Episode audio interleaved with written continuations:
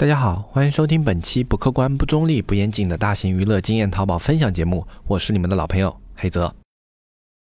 一片叶子可以遮目蔽日，一番良言可以醍醐灌顶。我们在前方披荆斩棘，希望后来者一帆风顺，共享商业智慧，共享创业成功。欢迎收听本期纸木淘宝内训。那么今天这一期节目呢，我们来跟大家聊一个非常实用的话题，就是关于页面逻辑的一个梳理。那关于详情页啊，它怎么样去设计，怎么样去呃表现的更加贴近客户的心意，我们在之前的节目里面其实是有简单的跟大家去聊到过的。但是呢，呃，我们没有把它形成一个系统的层次。比如说，我们去做数学的时候，可能你会有一个公式，或者说我们去背英语的时候，它。它会有一个结构，有一个语法。那么，针对于详情页的话，实际上我们也能够让它形成一套自己的应有的一套公式，或者说一套语法。那么我们这边的话，这一期用逻辑的概念去跟大家讲解一个好的详情页里面它应该包含什么样的内容，然后关于这样的每一块的内容，我们要怎么样去设计它？因为我们的社区呢，经常会去给大家的店铺做一些诊断和分析，所以也看过很多很多的一些店铺的样板。那么针对于不同的店铺呢，我们会发现很多的店铺他们在详情页上面都会有着不不。同程度的一些欠缺。呃，并不是说这个详情页做的不好看，我们都说了，呃，详情里面最重要的是图片，对吧？用图片去吸引你的顾客啊，图片就等于是你的店面啊，是你的一个外观。好看的图片呢，它当然很重要，但是一个好的详情页，它并不是仅仅由图片去完成的，包括你的图片怎么样去拍摄，这样的一张照片，你传达了什么样的信息给客户，他能否从你这张图片里面抓到你想要表达的重点信息，这些都是。非常非常重要的一些信息。包括啊，我们之前会去诊断过一些卖袜子的店铺，它所有的袜子的图片呢，虽然都拍得很好看啊，就是特特别专业的摄影师拍的，但是从上到下，它经常就是一张袜子横着拍、竖着拍啊，上着拍、下着拍，然后加一点点细节，好了，结束了。但是呢，实际上你是要在不同的节奏点，你要有一个不同的一个表达的。比如说，你应该在开头部分是吧？你要去有一个整体的呈现，嗯，就你有什么样的一些种。类有怎么样的一些款式，哎，你先吸引住他，哎。这里面可能有一个他觉得不错的，那么他就会往下看，对吧？这叫一个整体呈现。然后再往下的时候呢，哎，你就应该是哎你的面料啊、用料啊是怎么样的，然后这个图片怎么样去呈现它的面料、用料，然后再往下的话，哎，细节上的一些做工，然后啊再往下它的一些材质啊什么样的啊，就一步一步的去进行阐述。它所有的图片不可能就是横着、竖着啊，或者说翻过来这样的一些简单的图片，它应该是有着不同的张力和变。变化的，就好像你在看电视的时候，它的情节有高潮有起伏，这才是一个好的叙述性的东西应该给人的一种概念。不论是小说、电视还是电影，都是这样的。一部好的小说、一部好的电视和一部好的电影，它都是有主有次的。它会有一些所有人都猜得到的片段，也会有一些出乎你意料的片段。这就是一个阐述性的东西，就叙述性的东西，它所持有的张力。而一个具有张力的东西，才是能够吸引人阅读下去的。我们的详情页也是这样，我们有我们的目标的观众，有我们目标的一些读者，而我们的详情页就是我们要呈现给他的一个电视作品，或者说是一个小说作品，它的概念实际上是一样的。那么我们就应该用逻辑的理念，让自己的产品变得比较有张力。实际上，我们在设计详情页的时候啊，可以把它内容分为三块。第一块呢，可以叫做阐述逻辑。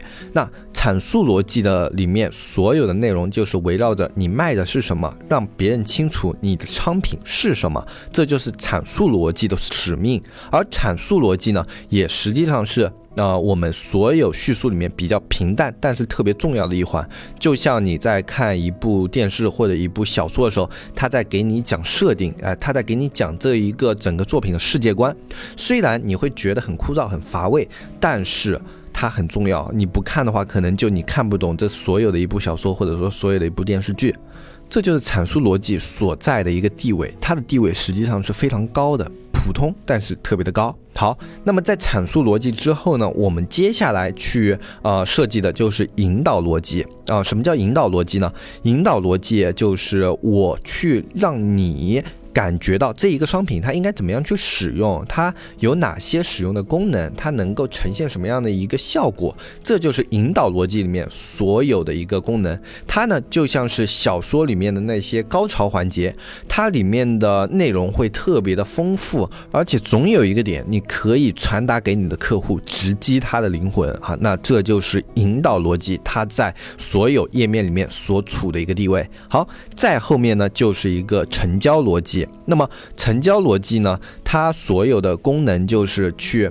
更加的能够让这一个商品实现成交，就上面他看完了，基本上该了解都了解了。那么接下来你会给他一些啊，比如说优惠方面啊，或者说在售后方面的一些保证，这能够让他的下单更加的放心。这就是成交逻辑所要达到的一个使命。它呢比较像小说或者电影里面的搞笑环节，或者说像是一个支线环节，它不对整个故事的发展产生影响，但是呢，它会吸引一部分对这。这些内容对这些剧情感兴趣的那些呃读者或者说观众，然后呢，他们会因为这些东西反而对这个小说和这这部电视的好感度上升。就它不影响你的整个页面，但是它会让你这个呃整个页面最后的一个呈现更有保障。那么我们用这样一个类比的方法，先把三个逻辑给大家做了一个梳理。那么我们接下来一步一步的去拆解一下。首先是阐述逻辑。那么在阐述逻辑的时候，我们最重要的两个点是去做什么呢？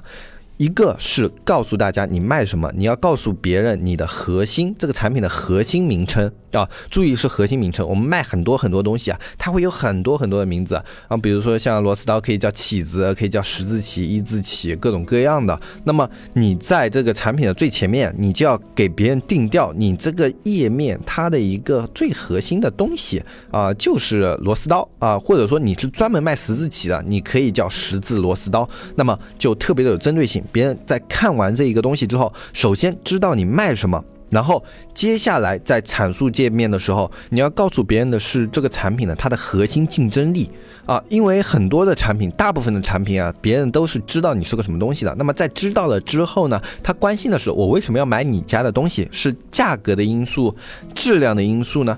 还是说你在造型上啊，或者说创意上啊，比别人家要高出一筹。你要把你这个产品最核心的那一个点拿在这个部分给别人看到。好，那么这两块部分叙述结束呢，你这个产品的定调也就完成了。这样去想的话，是不是特别简单？我们页面的第一块，你简单来想的话，这样子就可以，对不对？那么接下来我们就会进入引导逻辑。引导逻辑其实是一个特别百花齐放的一个板块啊，所有人都可以有不同的方法不。同的思路去引导大家去进行下单，那么其中我们最常用的两个思路就是什么样的人可以使用我们的商品，我们的商品可以在什么样的环境下去做使用？呃，这里的话我们可以去呃简单的举一些例子吧。嗯，像人群这一块的话，比如说像取暖器，对吧？那么取暖器的话，其实很多人想到，哎，那我就是冬天的时候拿来，呃，让自己暖和一点，对吧？但是如果你这里的叙述丰富一点呢？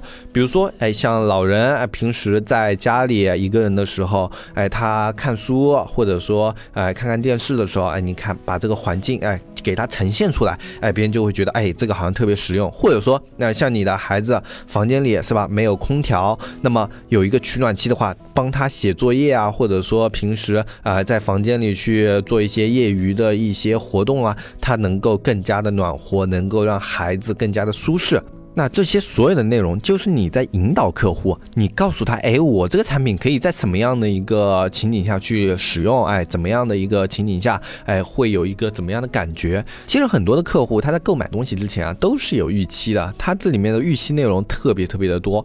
像有的人他去买一些大件，像单反，他很多的时候想的并不是说，哎，我要学单反，而是说，哎，我有这个单反以后，我可以出去旅游，我可以给我的孩子拍好看的照片，然后。后我们可以有很多纪念的一些片段，哎，可以储存下来。那么这是很多人买单反的一个发出的条件，对吧？那么其实你这个单反里面参数这些是必要的，但是很多时候你要吸引那些你的目标客户去买的话，它有时候更重要的反而是那些使用场景的那些内容。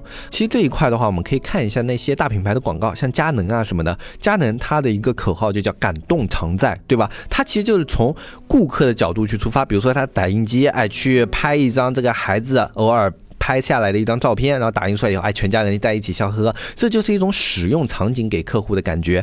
然后，如果你被这样的一个场景所渲染，那么它的目的就达到了，它就会让你觉得，哎，我有了佳能打印机，我也能有这样的一个幸福的片段，对吧？这就是引导顾客。实际上还有很多啊，还有像另外的，比如说，呃，像海鲜汁，海鲜汁是一个很神奇的东西，大家去吃火锅的时候经常会用到一种调料，但是你在淘宝上搜索的时候啊，很多呃，他会把它作为一个凉拌菜的一个呃这种配方哎放在那里，比如说你凉拌海蜇啊什么的，它经常会有一个海鲜汁。但是呢，实际上啊有很多的店铺现在已经开始把这个海鲜汁它作为一个火锅酱料这样的一个重点放在详情页里面去描述。实际上这样的一个描述的话，它就会比其他的产品多了一些优势。因为，呃，他会给客户一种感觉啊，就是我用了这个以后啊，我可以自己在家烧火锅，然后烧火锅以后，我用它的酱料，我就可以调出火锅店里那种口感，哎，是不是就会给人这样的一种使用场景的感受？那有了这样的一个感受以后，它的下单和承担率是不是比单纯的说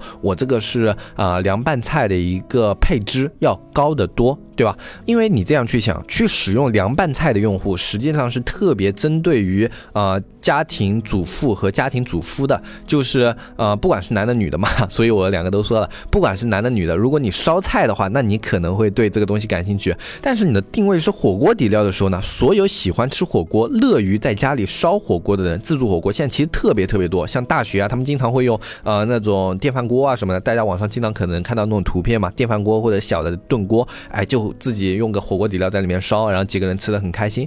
那么其实这样的人群是更多的，对不对？那它仅仅是增加了一种使用环境，就扩大了自己的目标用户群。这就是引导逻辑。我说它百花齐放的一个点，只要你的思路够开阔啊，它这个页面能够在这块地方产生的作用是无限大的啊。那在引导逻辑之下的话，大家可以自己再继续发散思路去想一想，你的产品它在引导逻辑，它能够有怎么样的使用环境，给顾客什么样的感受，用。这个思路去考虑的话，那么我相信你在呃中间这一块引导的部分会做得更好。那么再下面就是成交逻辑，成交逻辑的话，实际上就非常的简单。我们经常见到的会有一些店铺促销啊，比如说我买这个商品，或者说搭配什么样的商品购买更加的优惠，或者说我现在有什么样的一个活动，这种就是常见的一些促销手段放在这一块。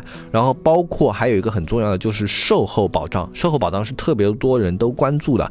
呃，你可以简单，但是不能没有。你有一个售后保障，会让顾客他的心啊更加踏实一点。其实这么一点。点点的安全感对于很多人的成交都是特别特别重要的，所以每一个细节都不要放过。虽然这一点很微不足道，但是做到的话，可能就会挽回你那原本要失去的一个客户。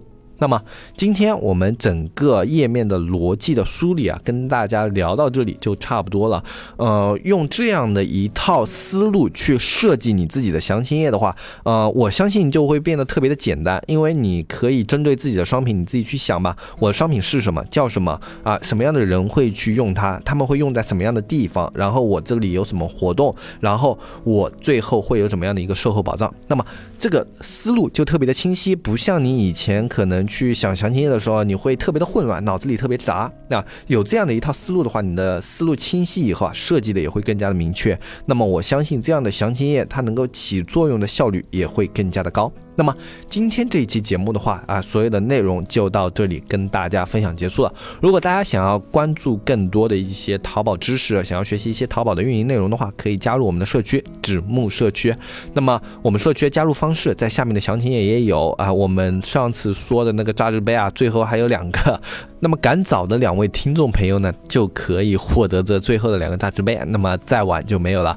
那我们社区反正加入以后可以看特别多的淘宝的内容干货，然后最近也在更新一些美工以及视频方面的一些制作的内容。呃，看了这些内容的话，大家可以增加一些做图以及做视频的能力啊，跟上现在这个短视频的大时代。具体的话可以添加我们详情页里面的微信“纸木电商”的拼音，联系小安去了解。啊，那么今天这期节目就跟大家说到这里，我是是黑泽，我们下期节目再见，拜拜拜拜拜。